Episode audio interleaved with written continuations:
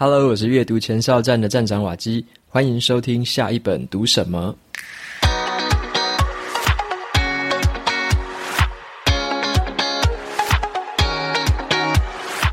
今天我想要跟大家分享的这本书，它的书名叫做《弹性习惯》。那这本书在讲的是说，怎么样释放压力，怎么样克服拖延，那如何轻松的去保持你的意志力。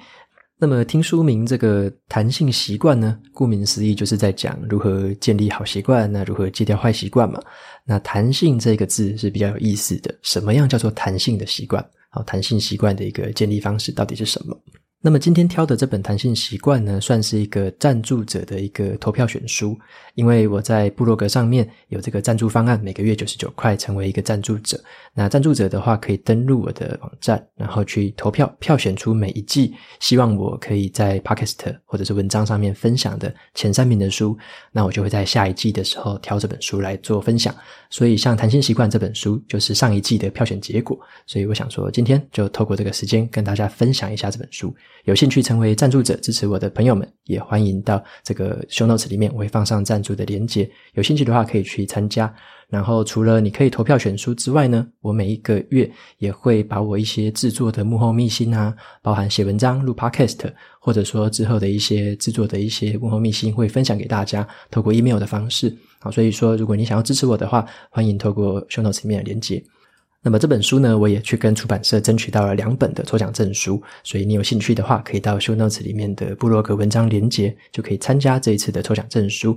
那 Kobo 也有提供七折的这个折扣码，你可以用 Waki Habit W A K I H A B I T，可以到这个 Kobo 的这个购书网站去，然后用七折的优惠买到这本书的电子版。好，如果说大家有兴趣的话，可以参考以上两个好康。OK，那接下来就回到这一本弹性习惯。好，那这本弹性习惯的话，我就想说跟大家聊一下这本书的话，其实你可能有听过原子习惯哦，你会觉得说，到底原子习惯跟弹性习惯有什么差别？那么我读完之后的感受是这样，原子习惯是超级经典的一本书，如果你是第一次想要建立习惯、培养习惯的人，原子习惯绝对是必读的第一本。那你如果说已经读过《原子习惯》了，你想要再看看其他的观点，像是这种弹性习惯这样的观点，你要有一些其他的方面补充的话，那么你可以再挑选《弹性习惯》这本书。所以我建议的顺序是这样：《原子习惯》永远我会把它放在第一本，太经典了。那《弹性习惯》的话，如果你已经有这个在建立习惯啊，或者说你已经有在培养习惯，可能遇到了一些困难，可能用原子习惯之中你还是遇到了困难，像我像我一样，我等一下会分享。那你也可以去参考一下弹性习惯这里面的一些方法。好，那所以说我自己本人是有用这个原子习惯的方式在建立我的一些习惯，但是我的确还是吃到了一些苦头，然后有一些挫折，所以透过这本书，我还是有发生了一些改变。好，那接下来的话，我就想说跟大家分享一下这本书的作者。他其实这个作者的名字叫做史蒂芬·盖斯。那他一直以来都是以这种就是用故事啊，或者说用这个研究文献为背景资料的方式，然后去提供很多的读者关于说怎么样去提升自己的生产力啊，怎么样建立习惯。他就是在这个方面个人成长方面长期的在深耕的一个作者。那他认为说要养成有效的习惯呢，很多人会落入一个盲区。就是很多人会觉得说，要养成习惯是不是意意志力要特别的强？那么作者他就认为，很多人可能都被意志力这一个迷思给骗了。其实要养成习惯，不只要靠意志力，而是要靠其他更聪明的一些弹性策略。OK，那他在这本书里面讲的就是这个弹性的策略。这个弹性的策略其实很简单来讲，它的概念就是很单纯的，你可以把你要任何培养的一个习惯的目标呢，分解成三种不同的难度。包含是一个迷你级的初阶难度，好，再来一个是中级的，可能是比较一些进阶的难度。那再来的话，最后是一个精英级的，非常卓越的一个很厉害的一个难度。所以就把你要培养的目标分成三种难度。然后呢，你可能要培养的这个习惯最好不要超过三个。所以他就建议说，水平来看的话。你同时培养三种习惯就好了，好，所以说这个就是一个水平的弹性，所以它这个策略其实就是一个垂直的三种难度加上水平的三个类别，其实乘起来的话就是一个九宫格，所以他建议的是要培养目标的话或培养这个习惯的话，就是用这样一个九宫格的弹性策略来进行，每一天呢从里面挑选。三件事情，就是你难度三种，你不要全部都做，你可能是挑其中一个难度去做。那三个习惯，你就各挑一种难度去执行就好了。所以也是一样，每天做三个活动。但是呢，从这九宫格里面去挑，好，这个就是一个很简单的弹性策略的一个方式。所以从这本书里面呢，其实作者他就在讲说，怎么样去设定目标，为什么要设定目标，以及呢，你设定完目标之后，你引起的动力，内在动力要怎么样去应用它。再来就是说，帮这些目标拟定一些弹性策略。那他再来还会讲说，怎么样去执行这些弹性策略的步骤，所以也是这样子一步一步的教我们说，怎么样透过弹性的习惯的这个原则，来养成自己想要持续下去的这个习惯。接下来的话，我先跟大家分享书里面的五个重点，在最后的时候，我再讲说我用这个弹性习惯改变了我生活上的什么地方。好，那首先第一个重点就是作者他说要放弃死板的那种单一目标。好，所以说。很多人他会认为说，要定一个目标，就是只有一个目标而已。那这个迷失就是说，这个目标可能是要最好的，或者说是要一个一体适用的一个超级目标。那如果说你定了一个很远大的一个目标，就代表自己是一个很有冲劲的人嘛，很有愿景、很有梦想的一个人。所以你定这个目标，可能就会觉得说自己达成了之后很了不起那种感觉。但是作者就说，这种是一个旧的迷思，因为呢，我们的生命或我们每一天生活的生理状态啊，或者说我们的这个心理状态，其实都是很弹性的，不断流动的。为什么一定要坚持去守住一个这样单一的一个目标呢？好，所以说他认为有更好的方法才对，所以他才提出了这样子一个弹性的一个策略，三个水平的选项跟三个垂直的目标这样的方式去取代很传统的那种。单一目标达成单一目标成功条件的那种方式，所以说他就是用这样的方式，让你可以因为你每一天的状况不同而采取或者说选择不同的目标活动，而不是说紧盯着一个目标不放。那透过这样的方式，反而呢会让你更有这个动力去维持一个这样自律的一个习惯。所以说，他第一个重点就是放弃那种传统的单一目标，把那种东西放掉，用弹性的策略来应对。那第二个重点，我觉得是一个心态上面的一个改变。好，这个重点也让我觉得说对我自己很有帮助。第二个重点就是自由才能带来自律。好，自由才能带来自律。其实我们很很常听到有一句话叫做“唯有自律才能自由”嘛，就是你要先一个很自律的人，你才能够让自己的生活很自由。那这个观念，其实作者他讲这个观念完全是颠倒过来的。他认为要先有自由，才能够带来自律。呃，我读了之后，其实觉得诶，有一点点启发，因为我觉得说跟我之前读的不太一样。我之前读过的也是叫做“先有自律，才有自由”。那那个坏处是说，因为自律是一件蛮辛苦的事情，有时候想到要自律就觉得很痛苦，要放弃很多的玩乐。那为什么我要这么苦，然后才能自由呢？所以这个顺序是有一点点这种感觉。但是这个作者他就提出了相反的，他认为先自由才能自律。好，他的观点是什么？他说呢，其实弹性策略这个东西，就是让你自己拥有一个选择性，拥有这个为这个进行策略的一个弹性，让你在这个九宫格里面选择你想要选择的难度，选择你想要选择的种类。那唯有当你拥有这种选择的自由的时候，你才会自发自就是自发的这个去想说，这个东西是我自己选择的，是我自由选择的，所以我会有这个动力去做它。而不是说这个东西好像是强迫我自己做的，或者说是别人规范给我的，那我可能就没有那种动力。所以这边的自由带来自律，就是说你用这个方式让自己掌握完全的这个自主权，完全的这个选择的权利。你有自由的这种心态之后，你就有这个动力去去采取行动。好，那所以说这个是自由带来自律的这个重点。所以说他在书里面就强调了说，你不能觉得说自己是目标的奴隶。而是呢，你要立志去成为目标的主人，因为呢，努力每一天都过得这个心不甘情不愿的，那只有你从这个奴隶的心态里面解放出来，摆脱这种束缚之后，你才能够活出自己的人生。所以作者的观点就是，这种自律的态度呢，跟自律的生活方式，其实是由于你有选择的自由，你是自由的人。那透过这样子自由的漫步、漫步的这样的练习，这样子的一个采取行动，你就能活得很自在有自信。所以他的观点是这样，反过来的，他认为先有自由才有自律。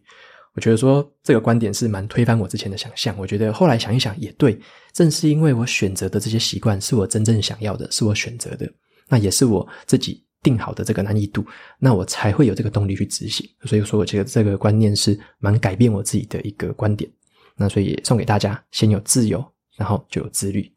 OK，那再来的话，第三个重点就是通往成功呢，其实是一个多线道啊，通往成功是一个多线道。意思是什么？传统的定义上面，传统的成功是什么？有点像单线道。因为你就是朝那个目标一直前进，一直前进，那中间有可能挫折或怎么样的失败，好，你可能停下来，然后又继续往那个路上一直冲，一直冲。那很多时候会发现，很多人可能在通通往这个成功的路上，那个单线道上面，可能就会 burn out 了，就是有点像是精疲力竭了，可能就不想做了，就放弃了。那这个时候呢，其实就是传统定义的这种单线道的一个缺点。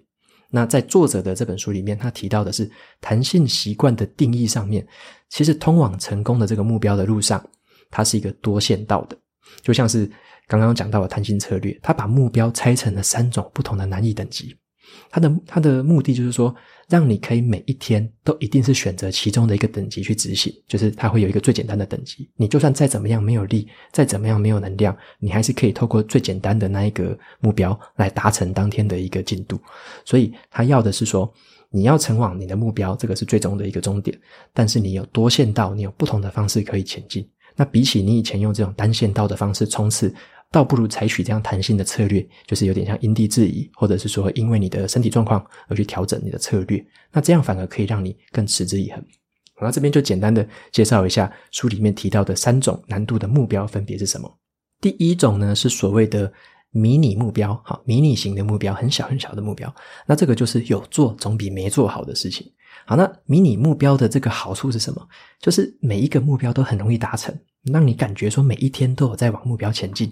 然后你也可以获得这个完成任务的成就感，无论你当天的状况再怎么样的差，你都可以完成的一个很小的目标。接下来我用培养阅读习惯举例好了。假设你要用这个迷你目标来定义说你这个阅读的习惯，那你可以定义说每一天睡前你就看五页的书好了，五页而已，应该很少吧？每一页假设看一分钟好了，你可能花五分钟就看完了。好，五页的书就可以了，所以这个就是一个迷你目标。无论你当天再怎么累，再怎么没有时间，睡前看五页总可以吧？好，那这个就是一个迷你目标。再来的话，第二个就是要让人家很佩服的一个进阶的目标。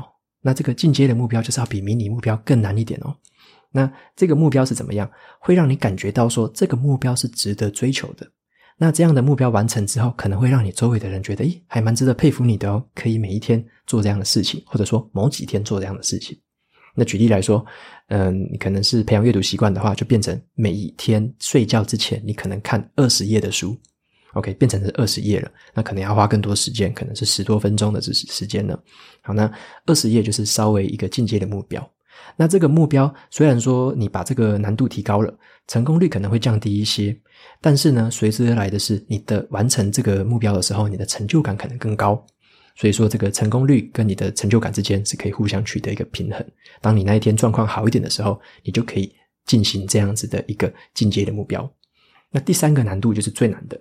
你要设定一个可以振奋人心的一个精英级的目标。好，这个目标是很精英级的哦，就是达成之后你会觉得哇，这个是梦寐以求的，我竟然可以在这一天达成这样的目标。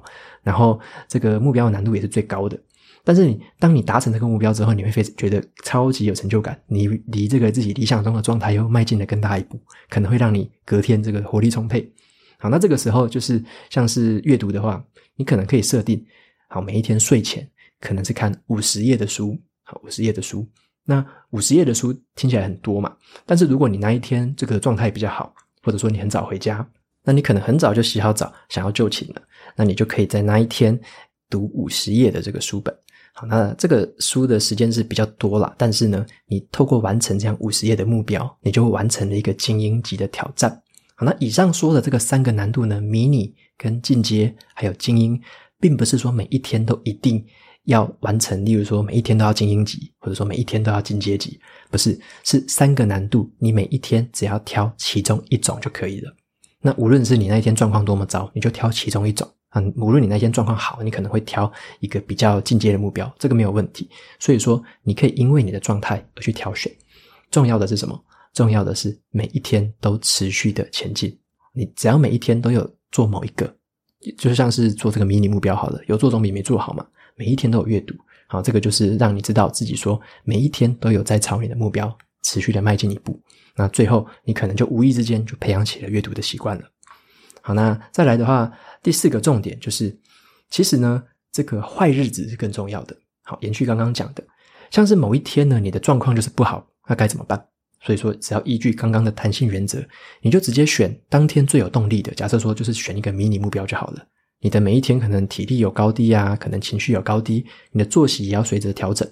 那你可能就那一天如果不好的话，你就选择一个迷你目标就可以了。重点就不是在说死守每一天一定要达成什么事情。好，例如说，很多人可能一开始就定了每天读二十页。但是常常可能做到一半就放弃了，因为二十页可能是一个相对难的一个目标。那所以说，你就尽量的把迷你目标定得非常简单、非常入门，无论再怎么差的状况，你都可以去做的一件事情，就是迷你目标。那同样的，在另外一本书，就是《原子习惯》这本经典里面，这个他的作者呢，曾经也在他的电子信里面说过一句话，也非常的好。他说：“坏日子其实比好日子还来得更加重要。好，坏日子比好日子。”来得更加重要。如果你在你不想要这么做的时候，你在你不想要或不能这么做的时候，你仍然可以持续的去写作，你仍然可以持续的去运动，持续的冥想，持续的去煮饭，那你可能就可以维持住这个习惯，就是你最坏的日子你都可以做的事情，那你好日子当然也可以做。所以它的关键点在于说，你要你的你的培养的这个习惯是必须要在你的坏日子也可以做的。OK，那在原子习惯里面比较没有提出这种难度不同的这种方法，但是在这本弹性习惯里面就特别强调这种方法，就是让你在什么时候都可以坚持做最微小的习惯。那在你状态好的时候，当然你可以往前进更多一些。那么在弹性习惯里面，作者有用两个英文字，还蛮传神的。好，他说那个迷你目标的这个存在的价值，就是要让你持续的 show up。好，show up 就是出现了，你要持续的去做。迷你目标是让你持续的可以 show up，持续的去做，而不是呢一心的想着说你要培养习惯就是要跟别人 show off。好，show off 的英文就是指炫耀。OK，很多人就觉得说我一开始设定的目标就是这种很难的目标，那我做到之后就可以跟人家炫耀。啊，作者就说重点不是这样子，你要记得持续的 show up，而不是短暂时间的 show off。好，这样这样子你持续的去 show up，持续的出现，持续的去做。长久下来，你才能真正建立起这个习惯。好，所以说这个方向要搞对，show up 跟 show off 之间的这个差别要弄清楚。好，所以说不管成果有多小，不要放弃任何一天可以采取行动的这个时间。好，那再来的话，第五个这个重点就是，嗯，实现承诺的话可以帮自己带来自信。实现承诺可以帮自己带来自信。好，这个重点在于说，作者就有说到。承诺是一个两面刃，它其实有风险，但是也可以带来收获。像是啊，你如果说做一个习惯半途而废的时候，你可能会内心看不起自己。但是当你真正的去实现承诺，每天都做到的时候，你可能自信心就会一直增加。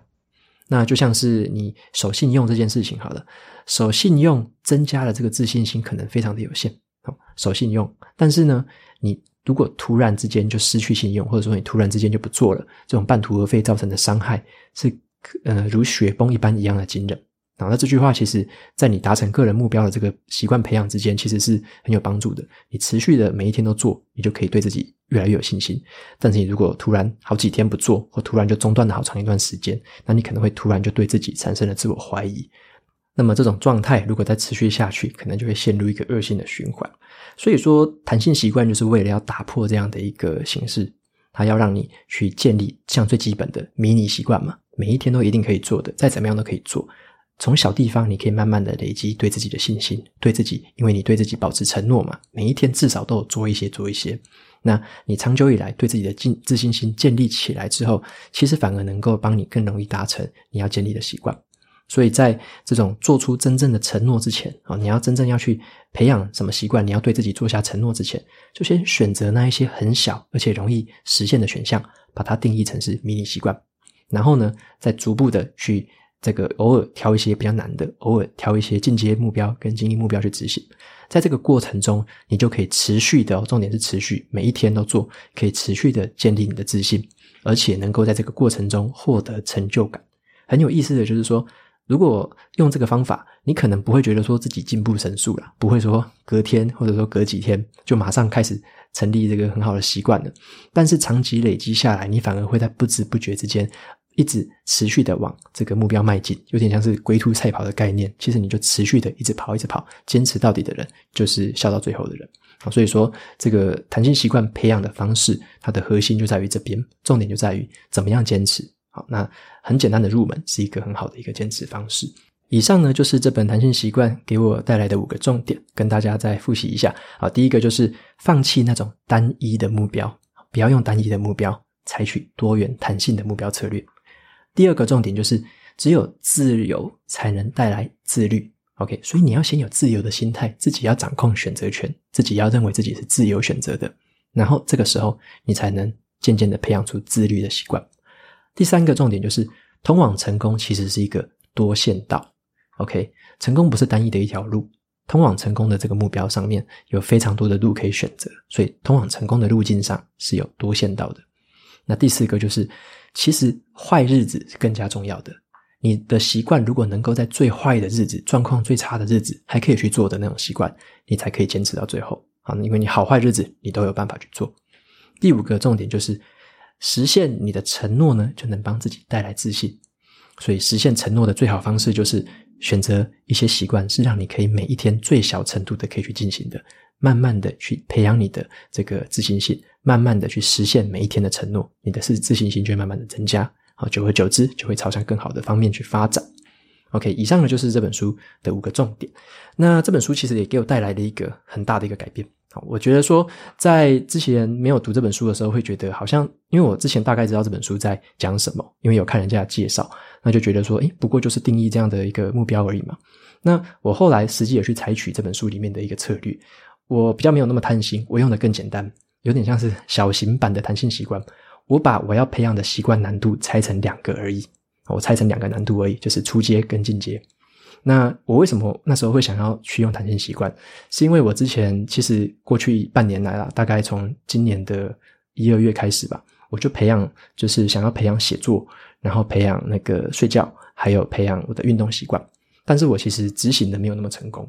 我用子弹笔记去记录啊，我发现说我的成功率其实只有大概五成到六成。比较好的时候可能会到七八成，可是会发现说每个月的成功率其实不高，因为我后来去检视之后发现我的目标好像真的设定的有点难，所以我才会常常在某一天可能就无法做到，某一天可能加班，某一天可能状况不好，甚至是某一天工作太多，可能要熬夜什么的，那可能就那一天没办法完成那些目标，隔天可能睡不饱，然后又会比较晚起。那所以说在这个状况下，我就想说，那我不要把以前的习惯设定的这么难。我把它拆成两个阶段，就像这本书讲的一样，先拆两个阶段。举个例子来说好了，像我的睡眠目标原本是每天晚上要睡满七小时才叫做达标。如果那一天晚上没睡满七小时，我就会直接那一个任务就算是没完成。但后来我改成两个阶段，第一个阶段是每天晚上睡六小时，但是我的午睡时间一定要睡三十分钟。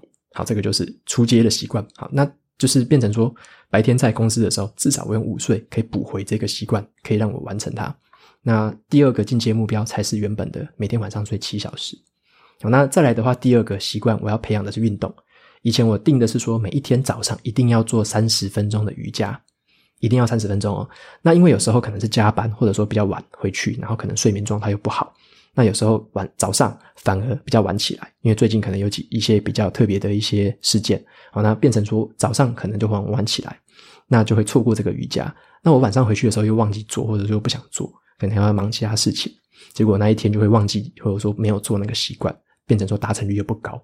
后来我就拆成两个阶段，第一个阶段我就定很简单的三十下的伏地挺身跟三分钟的拉筋就好了。那这个东西我大概五分钟到六分钟左右就可以做完。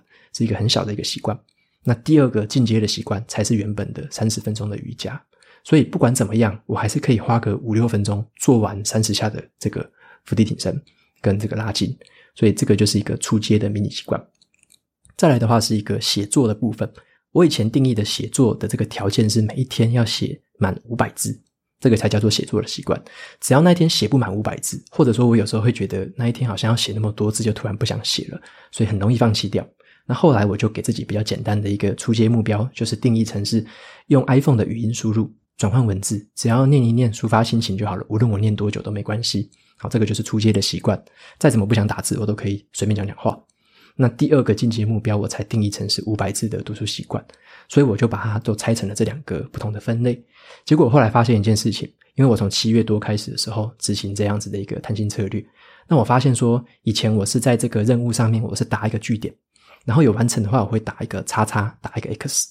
那我现在把它拆成了弹性习惯之后，变成说我只要是完成了出阶的习惯，我就打一个一撇，就是斜斜的一个斜线一撇。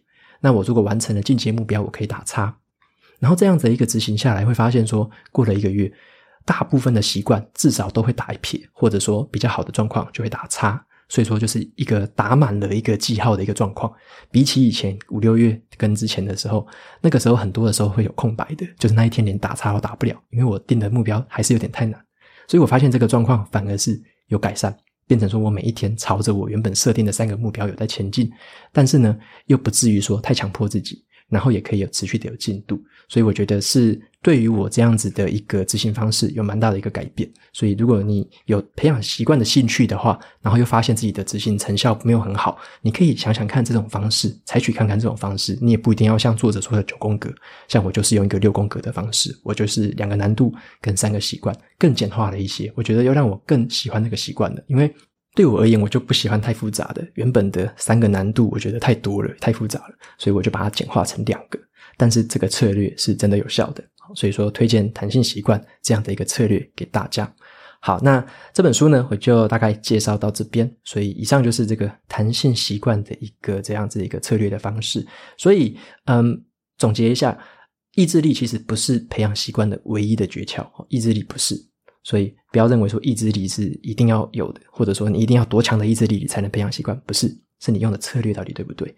无论刮风下雨，你都没有放弃的理由的这种习惯，才是真正你可以去坚持下去的习惯。所以作者他就说，只要你每一天都采取行动，至少达成最小型的目标，你就已经是一个常胜军了。那接下来呢，你的人生其实就剩下两个结果，就是成功或者是非常成功。OK，所以我觉得这是一个很好的观念，有前进，有采取微小行动，就已经算是成功。那你如果说你还有更好的一些状态，更有多的一些时间，你再去采取更多的事情，你可能就可以迈向更多的一些成功。所以我觉得这真的是一个很棒的一个策略。无论怎么样，你都是持续的在保持前进，跟采取行动，还有完成对自己的承诺的状态，就是一个小的成功跟大的成功的差别而已。我觉得这本弹性习惯在这边改变了我蛮多的一些想法，也蛮推荐给大家，可以拿来当做一个补充资料参考看看。那当然，你如果说还没有读过《原子习惯》的话，记得千万要先去读《原子习惯》，那一本是太经典了，非常推荐，一定是第一本要读那一本。好，那以上呢就是今天的这个这个说书的介绍。那接下来说一下 Podcast 上面的五星评论。那第一个是这个求知欲智慧增长中，这个听众名字还蛮特别的，求知欲智慧增长中。他说好评大推荐，希望更多人听到，谢谢。OK，非常感谢你的留言。然后第二个留言，我想要讲的是，好像我看到这个后台是有一个日本的听众，然后留言的，好，来自日本。啊，这位来自日本的听众，他的名字叫做 Sandy。好，他留言的内容是，嗯，瓦基你好。最近很开心的事情就是发现阅读前哨站的 Podcast，非常喜欢你分享的内容。我自己最爱的书是《原子习惯》和《超速学习》，发现你都有分享，实在太开心了。呃，你的分享内容直接点出重点，让我可以重复回顾内容，真的很实用。身为全职妈妈的我，很不喜欢做家事，但是最近边做家事边听你的节目啊，觉得头脑也有在增进知识，让我感到很有意义。谢谢你的付出，也给了我很多想要从阅读中实践到生活里面的动力。好，希望你的节目可以一直播下去。听了一个月后变成铁粉的 Sandy。OK，非常感谢来自日本的 Sandy。不知道日本那边的状况目前如何了？就是疫情啊，还是什么状况？不知道如何了。那也祝日本那边也是顺利的，可以再安然的度过这次的疫情的爆发。好，那希望大家都是一样啦，就是保重身体的健康，然后保持一些社交距离之类的。OK，好，那感谢 Sandy 你的留言。OK，今天的节目到这边就定到了尾声。如果你喜欢今天的内容，欢迎订阅下一本读什么，然后在 Apple Podcast 上面留下五星评论，推荐给其他的观众。然后你也可以用行动支持我，每个月赞助九十九元，帮助这个频道持续运作。那你也可以像这本书一样，在网站上面参加投票选书的活动。如果你成为赞助者的话，好，那如果你对这个频道有任何的想法，有任何想要问我的问题，欢迎在 Show Notes 里面的语音留言信箱留言给我。然后我每周也会在阅读前哨站的部落格分享一篇阅读心得。喜欢文字版的朋友，别忘了去订阅我免费的电子报。好的，下一本读什么？我们下次见喽，拜拜。